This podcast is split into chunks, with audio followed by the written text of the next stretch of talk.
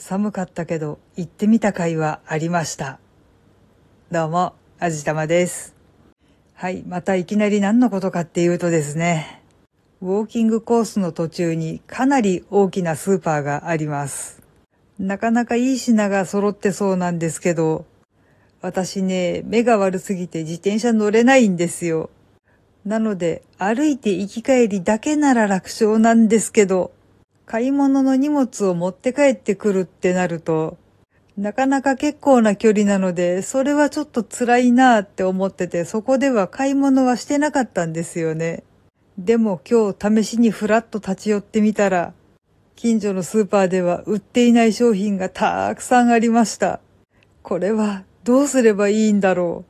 多分一番いい方法としてはカートを引いてって荷物をそのカートに詰めて帰ってくるっていうのが一番なのかなって思うんですけど、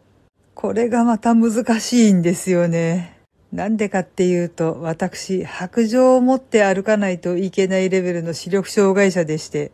しかも曇りの日でも日傘を差して歩かないと眩しくて前が見えないっていう感じなんで、そうなってくると白状をついてカートを引いて日傘を差す。うん、腕が一本足りません。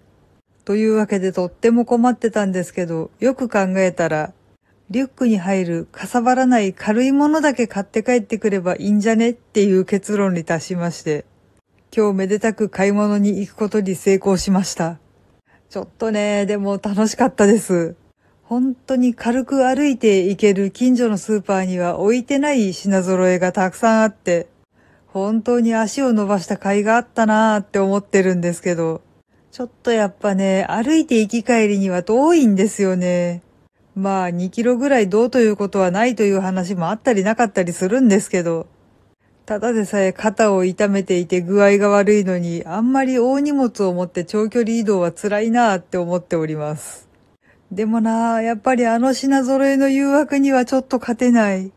なんかもうパラダイスというのはあれのことを言うんじゃないかと思ってしまいました。ちょっとこれはもう荷物の持ち方を工夫していってしまうしかない。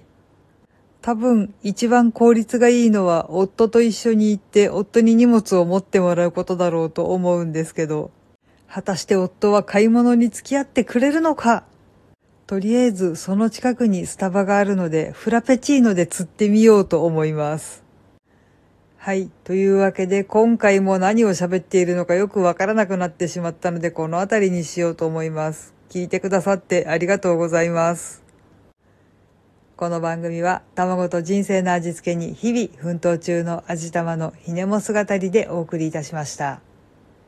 それではまた次回お会いいたしましょう。バイバーイ。